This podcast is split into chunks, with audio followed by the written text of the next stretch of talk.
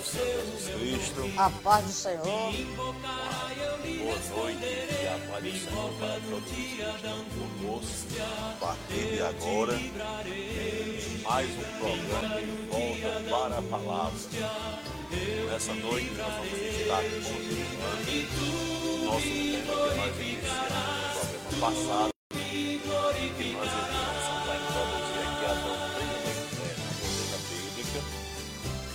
Ficamos, Erivelta, semana passada com as introduções da parte de etimologia da palavra, né?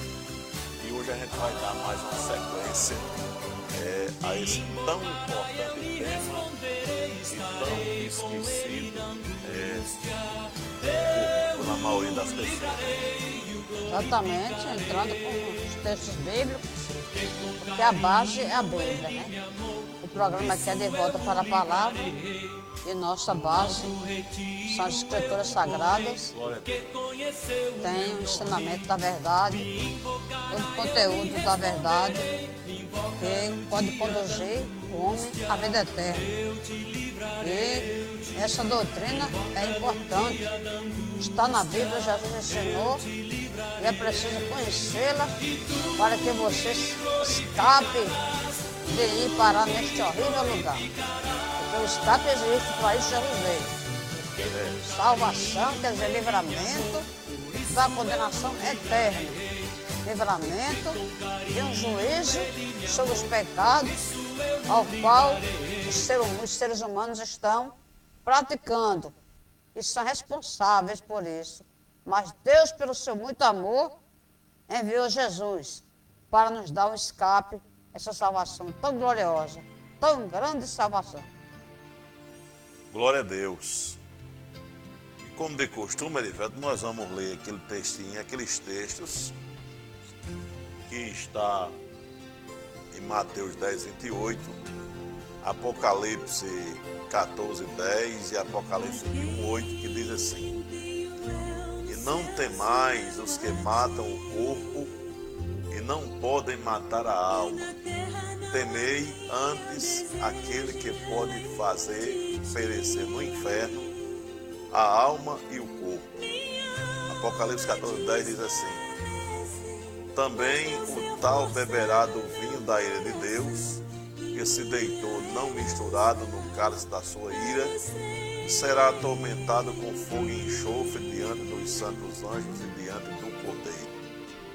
Apocalipse 21, 8 diz assim: Mas quanto aos tímidos e aos incrédulos e aos abomináveis e aos homicidas e aos fornicadores e aos feiticeiros e aos idólatras e a todos os mentirosos, a sua parte será no lago que arde com fogo e enxofre, que é a segunda morte. Três versículos aqui que trata desse tema, Erivelto, para a gente continuar o nosso papo bíblico no dia de hoje, excepcionalmente hoje, porque nós não vamos poder fazer essa live amanhã, mas se Deus quiser, nós no próximo outro domingo, amanhã à 8, nós estaremos no horário normal e no dia de costume. É isso, Erivelto. Exatamente, com a graça de Deus, é, nós estamos aqui. E note que Jesus é falou, né?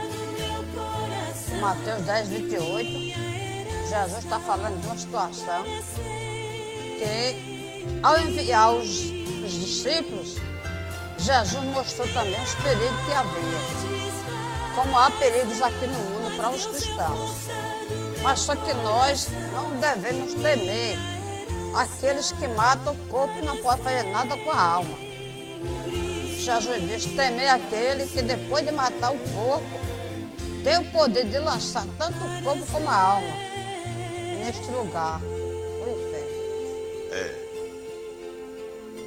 Entre outras doutrinas bíblicas que a palavra nos traz, Erivelto, essa aqui que nós estamos tratando, ela é uma das mais impopulares, né? Porque trata de quê? Trata da condenação dos ímpios, né? E aí, Erivelto, ela nos traz é, à mente a realidade, uma realidade interessante de que após a morte, que é um assunto que as pessoas não gostam de tratar, né? Após a É, morte, é falar de morte, etc. Né? Mas a verdade é que todos nós estamos caminhando para um dia nos encontrarmos com a, a tal morte, né? E aí, após a morte, do contrário do que muitos falam, Erivel, que muita gente, a maioria das pessoas acreditam que piamente que toda pessoa vai para o céu, né? Só que a Bíblia nos ensina que nem todos desfrutarão, né, da presença eterna de Deus.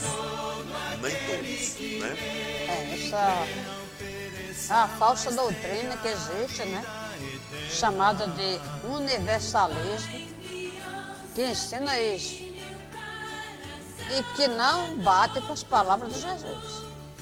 Porque Jesus diz, um dos textos em que ele menciona isso claramente, Mateus capítulo 25, quando ele fala dos justos e dos ímpios. Aí ele diz a respeito dos justos, virão estes para a vida eterna e aqueles, os ímpios, para a condenação eterna. Então, é um assunto que não é popular. Muitas pessoas não acreditam que o inferno existe para o prejuízo delas. Porque existe e as pessoas, aquele que não colocar sua vida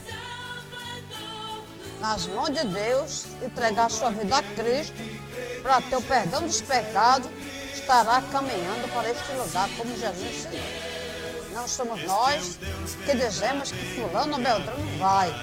Jesus que ensinou. E aqueles que não se arrependerem dos seus pecados e assim morrerem nos seus pecados, irão para esta condenação, passarão pelo juízo final e então serão levados a esta condição horrível, separamento eterno de Deus. E sofrimento também. É, uma coisa que eu quero deixar clara aqui, é que nós somos cristãos. Eu e Erivel somos cristãos e cremos na Bíblia. A Bíblia, ela nos assegura de que essa doutrina ela é verdadeira e que existe é, vários textos bíblicos que vão é, dar base, vamos dizer assim, para essa fala que nós estamos é, tendo aqui no nosso programa.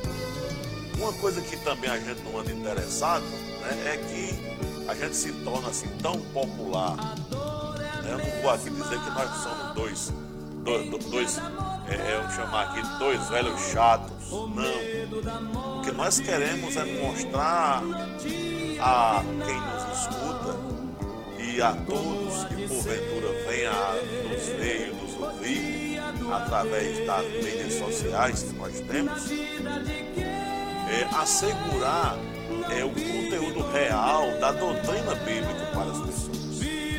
E mesmo que ela seja popular como essa, ela é bíblica. E ela precisa ser falada. né? A Bíblia ensina que toda pessoa é culpada de pecado. Pecado é um assunto que a gente tratou aí nos programas passados, né? Mas tem vínculo direto com isto que nós estamos tratando aqui agora.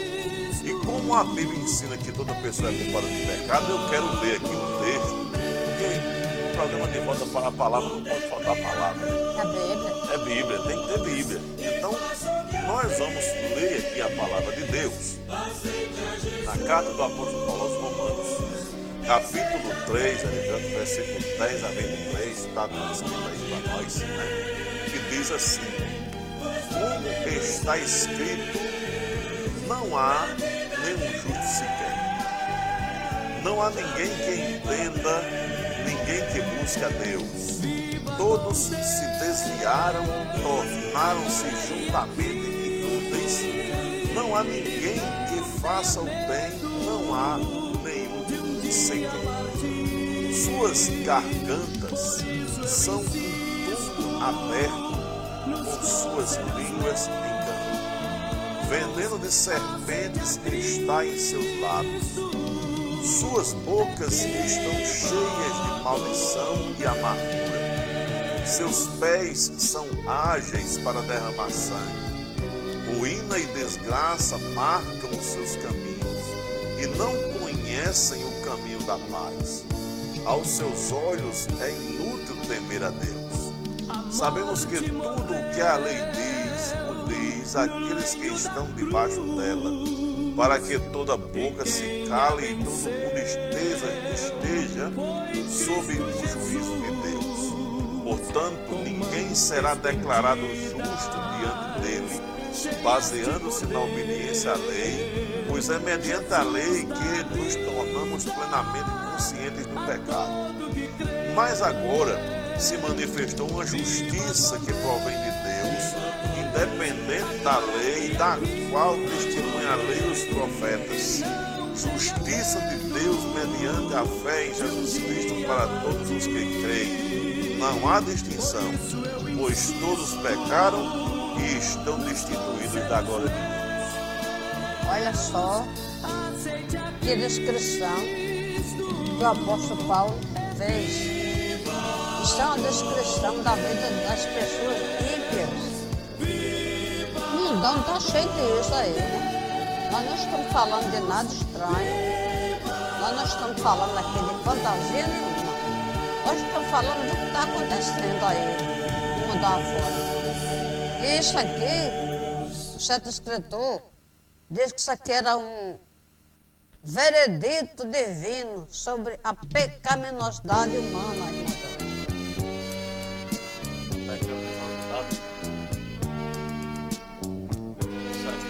É só um meu irmão Alexandre Silva, está conosco aqui hoje. Glória Deus. Abençoe.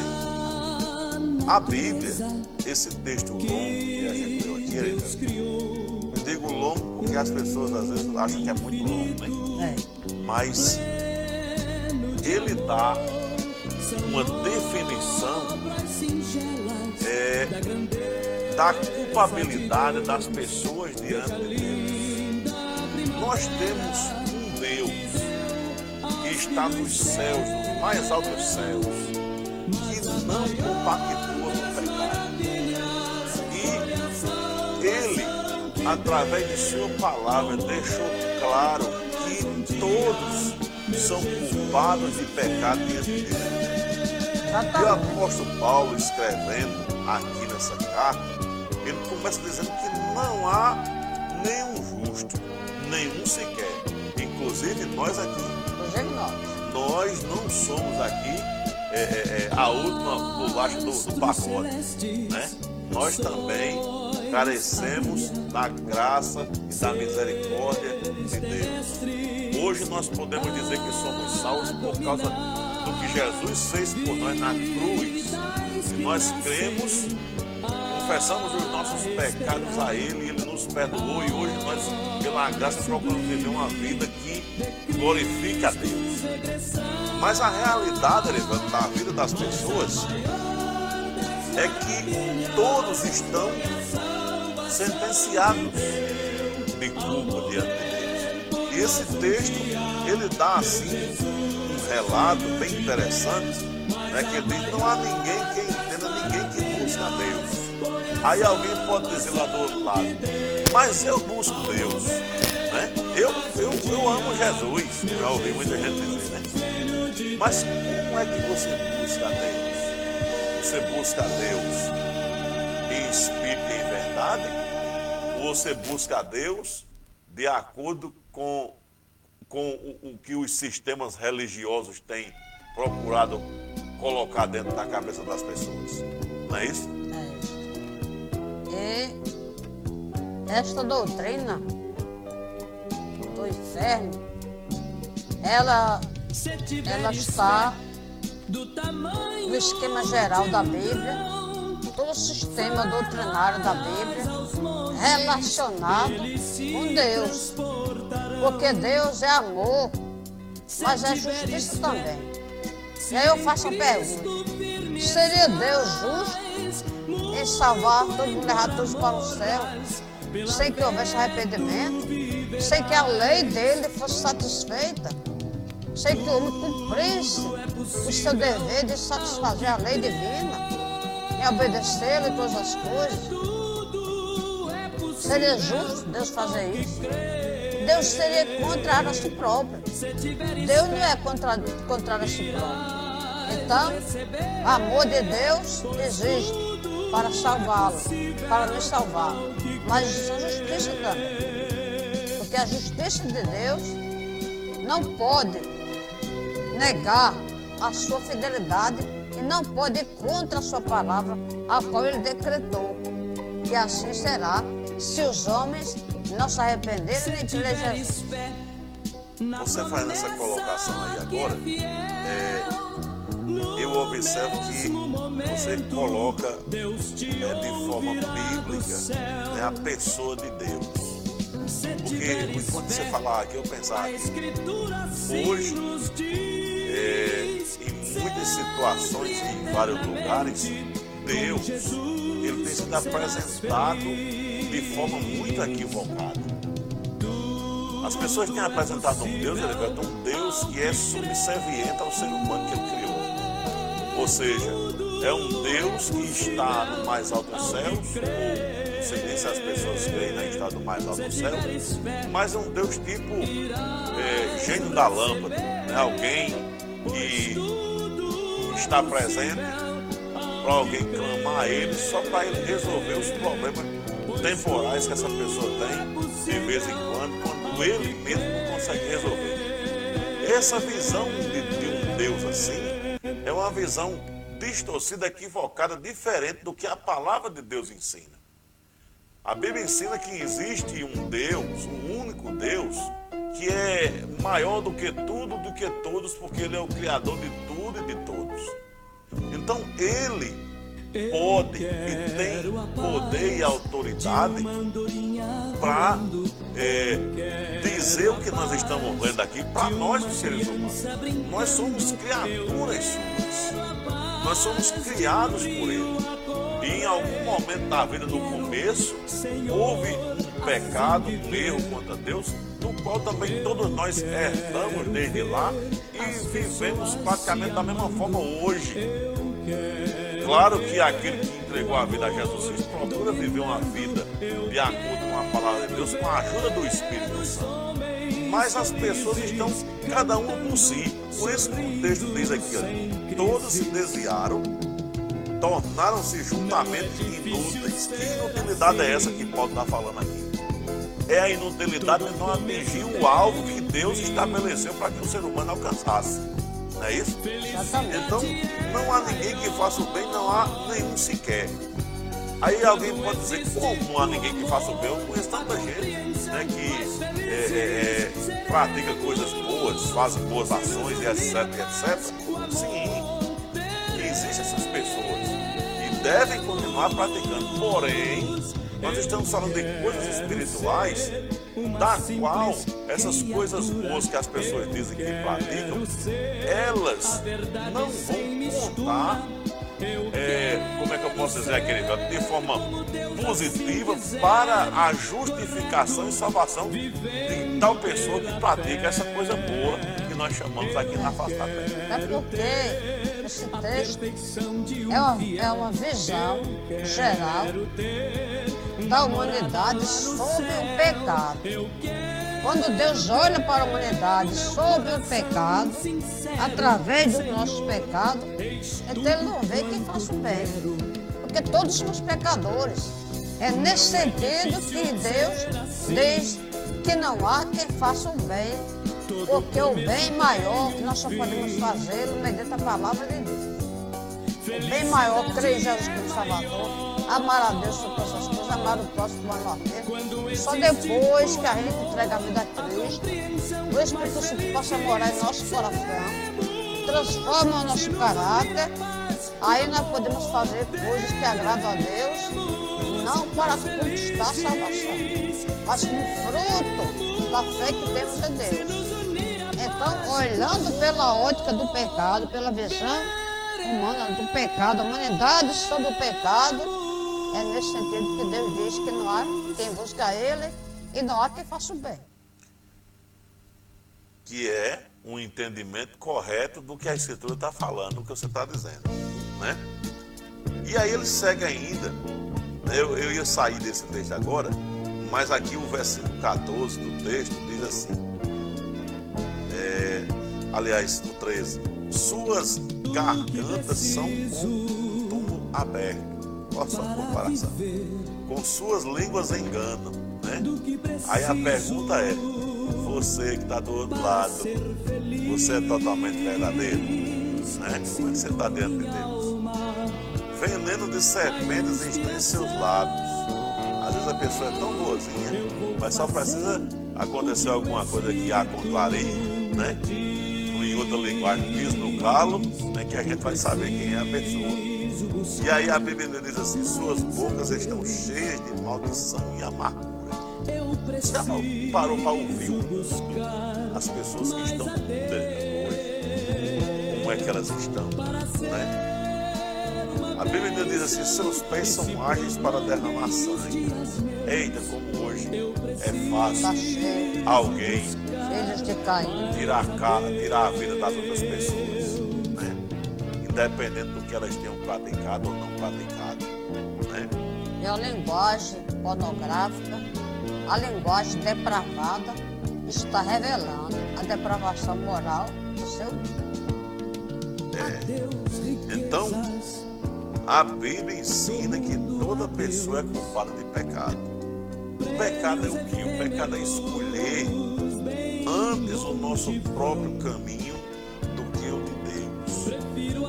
É rebelião contra Deus quando alguém resolve fazer a sua própria vontade, quando ele sabe que a vontade de Deus é diferente da dele para o melhor. Né? E, e num sentido real, Erideu, quando a pessoa peca, isso é um ataque contra a santidade de Deus. É uma coisa que a maioria. Muitos não pensam, nem mesmo cristãos, a maioria, às vezes não pensam nisso. O pecado fere a santidade de Deus. Por que fere a santidade de Deus? Deus é santo, quer dizer, Deus é separado.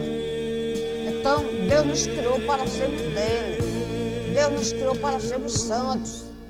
Então, tudo aquilo que é contrário à santidade de Deus, Deus se ofende com isso. Porque Deus não, não nos criou para sermos perversos.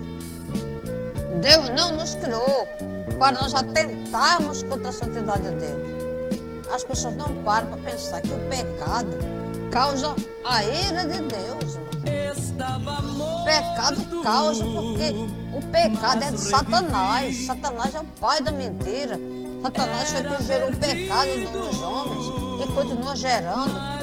E todas essas características que Paulo mencionou com respeito à pecaminosidade geral da humanidade, dos que estão sem Cristo, dos que estão ainda vivendo debaixo do pecado e que não acertaram sua vida com Deus, isto alinha as pessoas com o diabo. Permita dizer isso, sinceramente. As ações do ser humano, divorciado da vontade de Deus, alinha as pessoas com o diabo. Por essa razão, é que Jesus disse, adiantando aqui, que não fala ponto que depois, né? Aí dando só um toque aqui. Jesus disse que fogo eterno foi preparado para o diabo e seus anjos. Porém, aqueles que se alinham com ele nessas práticas vão receber mesmo Paz do Senhor para você. Boa noite. É forte, Continue defenderia alguém? compartilhando aí, né? É forte, mas é verdade. Mas seguindo aqui, essa fala sua agora, Eliseu, é a verdade que as pessoas precisam saber. Né? Porque é, o salvo as exceções, né? que não são muitas exceções, é, dificilmente vai se ouvir falar sobre isso. E que existe um Deus no céu que não compactou com o pecado. Né? E quando eu disse aqui que o pecado é rebelião contra Deus, e no sentido real é um ataque contra a santidade de Deus, a gente observa o texto. Olha só, olha só isso aqui. Bem conhecido, eu vou ler do 16 ao 21. João 3, 16 ao 21. Diz assim: Porque Deus tanto amou o mundo que deu o seu Filho unigênito para que todo aquele que nele crê não pereça, mas tenha a vida eterna. Pois Deus enviou o seu Filho ao mundo não para condenar o mundo, mas para que este fosse salvo por meio dele. Quem nele crê não é condenado, mas quem não crê já está condenado, por não crer no nome do Filho unigênito de Deus. Este é o julgamento. A luz veio ao mundo, mas os homens amaram mais as trevas e não a luz, porque as suas obras eram mais. Quem pratica o mal odeia a luz e não se aproxima da luz, temendo que as suas obras sejam manifestas. Mas quem pratica a verdade vem para a luz, para que se veja claramente que suas obras são realizadas por intermédio quando você lê esse texto que é bem conhecido, de João 3,16 diante, geralmente as pessoas gostam mais da, só da parte de João 3,16 que diz né, que Deus amou o. Glória a Deus, Deus amou o. E eu jamais vou querer que Deus não ame. Deus ama mas isso aqui também mostra o perigo que as pessoas estão correndo por viver uma vida de pecado longe porque no final, como ele já colocou aqui, vai haver uma prestação de contas sim. E existe um lugar que foi preparado para o diabo e seus anjos, mas também serão colocados lá todos os que desobedecem a Deus e vivem uma vida de pecado deliberadamente. Isso não é popular, isso é uma doutrina que boa parte da liderança não quer falar porque, primeiro, né, o povo vai embora. Segundo, a arrecadação cai. Terceiro, ele se torna impopular. Então, a maioria dos líderes cristãos hoje não quer se tornar impopular, ele não quer que a arrecadação caia e quer manter um lugar cheio. Né? Mas com isto, estão colaborando, infelizmente nossas almas. Porque o diabo quer que você não saiba dessas coisas. Satanás não quer que você saiba que o inferno existe, que você sem está caminhando para ele. Ele não quer, é uma coisa que ele não quer. Então é uma coisa que ele é contra. E os líderes cristãos que estão omissos em não falar essas verdades, eles vão responder por isso dentro de Deus. Olha só. Vamos seguir aqui nesse pensamento. Por quê? Quando eu disse que o pecado é escolher antes do nosso próprio caminho, aliás, do nosso próprio caminho do que o de Deus, né? E que pecado é rebelião contra Deus. E no sentido real, um ataque da santidade de Deus. Aí nós lemos João 3, 16 a 21, né? Por que essa fala anterior é justificada pelo texto que a gente leu? Porque Deus ele é justo e ele é reto, bem como amoroso. O grande problema que a gente tem hoje é que quando se trata de atributos de Deus na doutrina bíblica, são poucos os que são mencionados e falados. E aí as pessoas ficam só com uma parte e desconhecem as outras ou ignoram as outras, e por isso o entendimento fica prejudicado. Né? Outra coisa, irmão Jorge. A maioria das pessoas não entende o amor de Deus.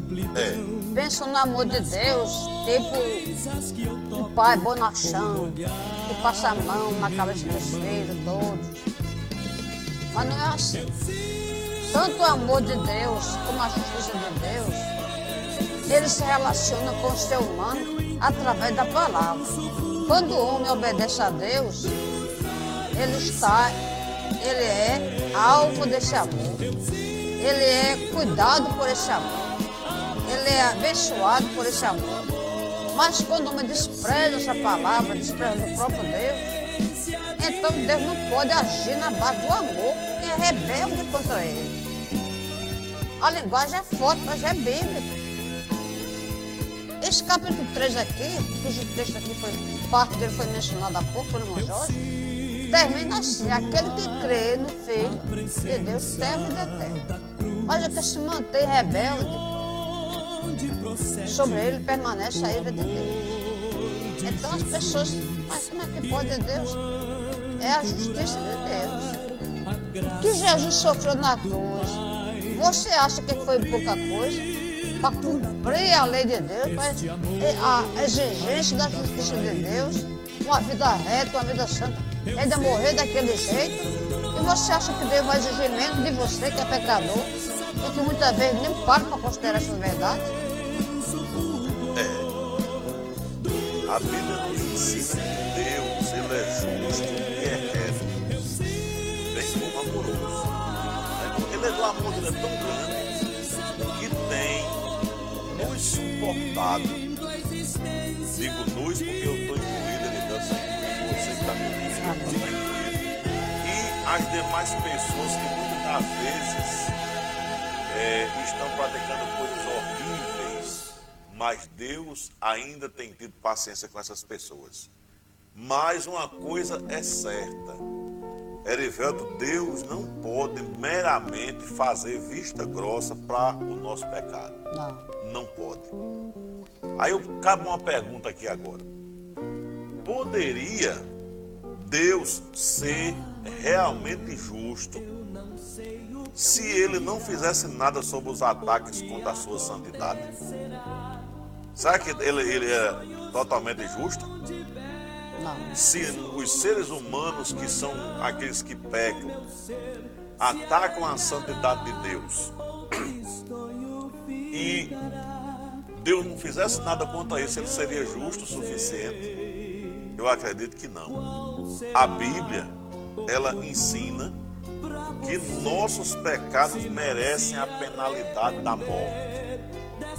Se nós lemos Ezequiel, profeta Ezequiel, capítulo 18, versículo 4, lá está escrito o seguinte: Pois todos me pertencem tanto o pai como o filho me pertencem. Aquele que pecar é que morrerá. Isso é um texto do Antigo Testamento. No Novo Testamento, em Romanos capítulo 6, que é bem conhecido por nós, versículo 23, diz assim: Pois o salário do pecado é a morte, mas o dom gratuito de Deus é a vida eterna em Cristo Jesus, nosso Senhor. Observe isso. Que é o salário do pecado? Salário do pecado é a recompensa do pecado. Quando alguém peca, ninguém fica insosso, vamos dizer assim. Quando ele pratica o pecado. Verdade. Nós já falamos essas coisas. O nosso propósito é o amor das vossas almas. Por amor das vossas almas. Creia. Creia nisso. Por amor da sua alma que está me por amor das vossas almas. E Deus, muita gente fala, mas por que, que Deus não está frio? Porque Deus não faz isso que faz antigamente. O tempo da lei era uma coisa. Nós já estamos no tempo da graça. E, talvez por isso é que muitos abusam da graça. Deus está tolerando os pecados dos homens, mas a seu tempo ele vai agir, julgando os homens. E de vez em quando Deus faz juízo sobre a terra. Algum acontecimento, permissão de Deus pelo pecado. Nós temos essa grande epidemia aí. E algumas pessoas perguntam por que Deus não fez alguma coisa. Deus está sendo impedido de agir uma maneira abrangente, como os homens gostariam, por causa do pecado dos seres humanos. Então ele tem que permitir essa consequência. Isso aí que você está falando, eu acho interessante, porque a gente já está quase dois anos né, de pandemia. E desde o princípio disso, eu digo é, a alguns irmãos nas lives que a gente faz, eu digo, olhe, as pessoas não aprenderam a lição que a pandemia trouxe. E a gente vê aí o resultado hoje com essa abertura que está tendo, que diminuiu a quantidade de gente infectada, etc. Olha, As pessoas estão em busca de quê? Em você busca de precisa continuar de um Deus. do jeito que viviam antes. Continuar praticando os mesmos pecados que eram praticados antes. E Deus ainda tolera, Reverendo, tem mas eu vou ser um pouco incisivo mais ainda do que você foi no que você disse. Você falou da parte final do julgamento, porque vai existir esse julgamento. Deus vai sentenciar sim o pecador que não se arrependeu, que mesmo sabendo de todas essas verdades, mesmo tendo recebido todos esses alertas que é dado na face da terra, não só por nós aqui, mas por assim muitos homens de Deus e mulheres de Deus, tem simplesmente ignorado e não levado em consideração o que é dele. Um dia isso vai ser é, é, colocado sobre a mesa, vamos dizer assim. Mas, ao mesmo tempo, Erivelto, Deus anda agindo sim já agora. Deus age hoje. Ninguém fica pensando, entendeu? Que Deus não toca, que Deus não faz alguma coisa que venha ser desagradável para o ser humano, não. Ele faz sim. Deus, ele age hoje sim. Agora, a finalização de todas as coisas vai ser pesada. Muito mais pesada do que o que é. Né? Observe o que é que a, a palavra de Deus diz é, em Atos, capítulo 17, versículo 30 e 31. Está lá o apóstolo Paulo, lá em Atenas. Né? Né, Em Atenas, se eu não estou enganado, É, é. Atenas. É, num lugar lá chamado Areópago, né, que era onde as pessoas se reuniam para deliberar algumas coisas.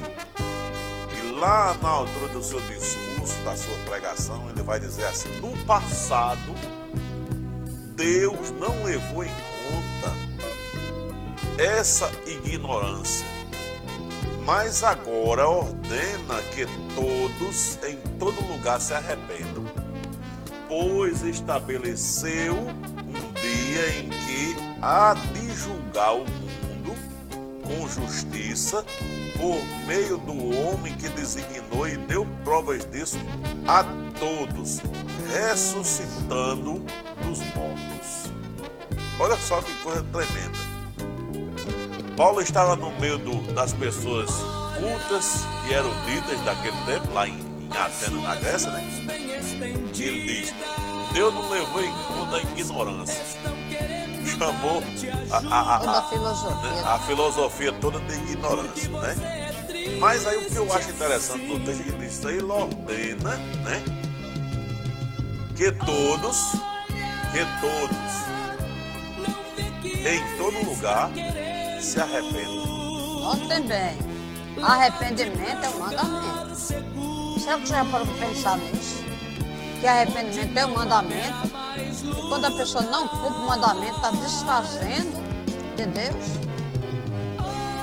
É As um pessoas não descaso. estão pensando dessa, dessa forma, não. É um descaso. A maioria das pessoas é como- Arrependei-vos de várias vezes. né? Arrependei-vos. Arrependei-vos é imperativo. O verbo está no imperativo. É mandamento. você está fazendo uma colocação de extrema importância. Por quê? No princípio, já hoje aqui, eu disse que como é que estava se colocando, se apresentando Deus. As pessoas têm uma ideia equivocada de Deus, de que Deus é como se fosse, o o Erivelto coloquei, pai bonachão, né? Na linguagem que ele usou aqui. Deus é Deus. Ele é o maior ser do universo. Ele merece e tem o direito de receber toda a honra, toda a glória, todo o louvor para todos sempre. Então, não se admite, entendeu? Que é, as pessoas têm um Deus como que se fosse um igual a ele. Não se admite isso, Adilberto. Por quê? Porque quando a gente lê a Escritura, como a gente está lendo aqui agora, está o apóstolo Paulo apresentando Deus para os filósofos, até porque contexto aqui desse texto, Paulo vindo de outra cidade, chega em Atenas, espera nos confetes, dá uma volta na cidade e encontra altar para todo tipo de Deus que se imagina, Deus de D maiúsculo. Em cada esquina tinha um, Bem menos. né? D minúsculo, né? D minúsculo. Em cada esquina tinha um. E ele fica perturbado com aquilo, aquela situação de ignorância espiritual que aquele povo daquele lugar vivia, que já estava espalhado no mundo todo, até porque dentro do Império Romano tinha muita coisa disso aí. Mas não é nesse, nesse tema que a gente quer falar, isso é só para a gente contextualizar aqui. Aí ele vai falar, né, de que Deus tem tido, vamos dizer, tolerância, paciência com a ignorância do conhecimento a respeito dele mesmo que as pessoas têm. Hoje há uma responsabilidade sobre nós de apresentarmos Deus de acordo com a revelação que ele deixou na sua palavra dele mesmo. Nós não podemos, Erivaldo, ser irresponsáveis ao ponto de não apresentarmos Deus como Ele é, como a Escritura revela. Exatamente. É um pecado nosso se nós formos apresentar o Deus self-service, né? É. O Deus utilitário. Porque não é isso. Eu creio firmemente que Deus resolve problema, porque ele resolveu o problema. Só que ele já vai resolver problemas quando nós não pudermos agir e por necessidade. Deus promete suprir necessidade. Agora, capricho, vontade do ser humano, aí não é com ele. Deleite do ser humano, nem hora que ele não vai atender. Mas necessidade, ele vai atender. É o que ele cuida de nós. Então a gente tem que ver que arrepender-se é um mandamento de Deus. Eu não posso enxergar de outra forma. E outra, arrependimento não é remorso. Não é porque tem pessoas, Arivel, que sentem remorso. Ele não se arrependeu de verdade, porque quem se arrepende, ele sente o peso daquela culpa e ele vai se voltar ao caminho contrário que ele vinha trilhando antes desse arrependimento. Já uma pessoa que sente remorso, ele até se entristece com alguma coisa que fez, mas daqui a pouco se esquece e continua fazendo. É isso que acontece com quem tem remorso. Quem se arrepende, abandona o pecado. Então Deus, um pré-requisito para que você tenha comunhão com Deus é arrepender-se dos seus pecados. E isso não sou eu, Jorge, que estou dizendo para você. Não é eu que estou ordenando. É Deus através de sua palavra. Porque quando Paulo fala isso lá em Atenas, na época que ele falou isso aqui, ele vai dizer no versículo 31, né? Pois estabeleceu. Quem estabeleceu? Deus. Um dia em que há de julgar o mundo com justiça, por meio do homem que designou. E deu provas disso a todos, ressuscitando dentre os mortos. Olhe, a ressurreição de Jesus Cristo é o endossamento de Deus para que o ser humano creia que ele foi a pessoa que Deus enviou ao mundo para ser responsável pelo. é, vou usar uma palavra é, fácil aqui, Erivelto. Responsável pelo o, o- o reencaminhamento, isso que eu falar fácil, tá entendendo? Falando difícil, né? O reencaminhamento da pessoa para o caminho de Deus. Porque as pessoas, por mais boas que elas achem que são, mas se, ela, se elas não têm Jesus Cristo como Salvador ainda, essas pessoas estão trilhando o caminho do pecado e da perdição. Inclusive a palavra convertei-vos, né? Isso. Convertei-vos, que é outro mandamento paralelo a arrependei-vos. Arrependei-vos é mudar de mente. Mudando de mente, logicamente, se abre, se muda de atitude. É impossível você mudar de mente sem mudar de atitude. Porque a mente comanda seus atos. E converter tem a, a, o significado de voltar, tornar para Deus. É, Então é porque reencaminhamento mesmo. tornar. Por quê? Porque as pessoas estão longe. Só que as pessoas estão tão anestesiadas pelo pecado que eles acreditam que estão vivendo para agradar a Deus, mergulhados no pecado. E quando eu digo pecado, eu não estou falando somente de quem é consumidor de droga, de bebida alcoólica, e etc. tal. Não, eu estou falando de toda pessoa. Porque mesmo que a pessoa não ande praticando nada disso que nós estamos falando aqui, ela continua na incredulidade. E um dos pecados que tem condenado, e vai continuar condenando as pessoas é aquele que não crê em Jesus como lugar dos pecadores para que eles possam, através de Jesus Cristo, receber o perdão dos pecados e viver uma vida para Deus. Este é o pior pecado. Porque a incredulidade desonra, é uma desonra para Deus. E agora eu faço uma colocação aqui. Se uma pessoa na face da terra cometesse apenas um pecado, irmão Jorge, e essa pessoa morresse sem se arrepender, igualmente seria julgado por seus pecados e condenado. Um só pecado. Agora imagina quantos pecados tem praticado na face da terra. É. Olha, para a gente concluir por hoje. Visto que todos pecaram, isso significa que todos são merecedores do julgamento de Deus no inferno. Segundo Romanos 3 e 3. Tá bom? Por causa do seu amor, Deus enviou Cristo, o seu Filho, para nos salvar desse julgamento. Aquele texto que ele deu anteriormente aqui. E Deus amou o mundo de tal maneira deu o seu Filho unigênito para que todo aquele que nele crê não pereça, mas tenha a vida eterna. Então ele morreu na cruz em nosso lugar para pagar a penalidade de nossos pecados. E quando eu digo pagar aqui, não é como alguns hereges dizem por aí que ele foi para o inferno pagar a Satanás. Não.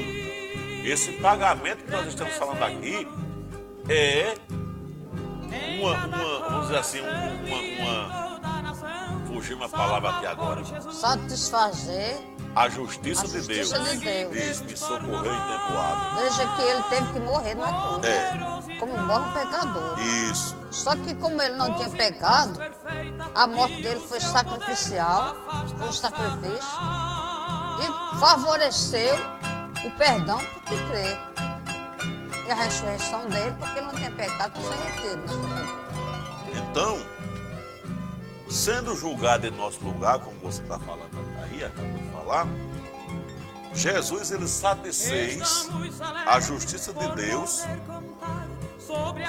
e fez possível né, para nós receber o perdão. Ou seja, Deus não poderia perdoar sem uma satisfação da sua justiça.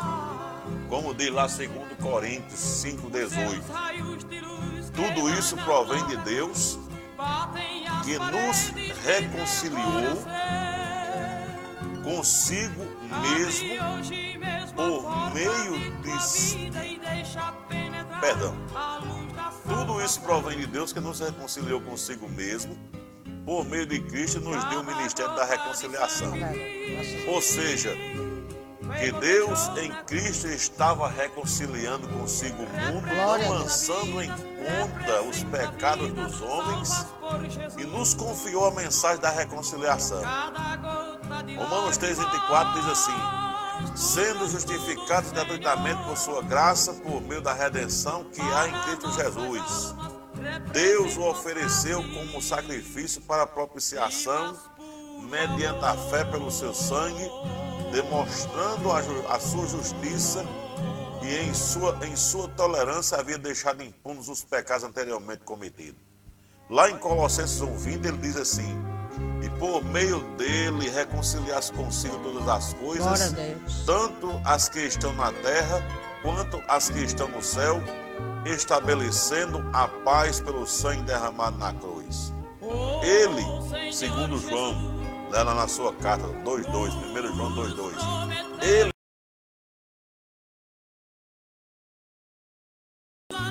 e não somente pelos nossos, mas também pelos pecados de todo mundo. Mais na frente, nós temos amado a Deus, mas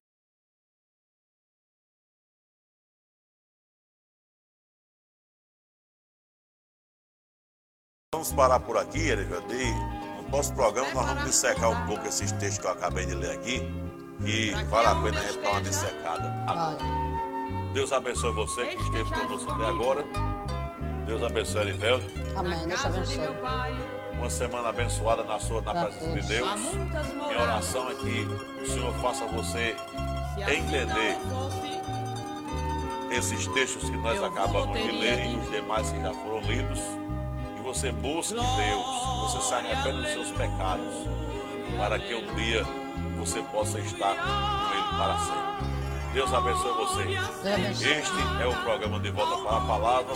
Eu sou o evangelista Jorge Nascimento e esse é a paz do Senhor para todos.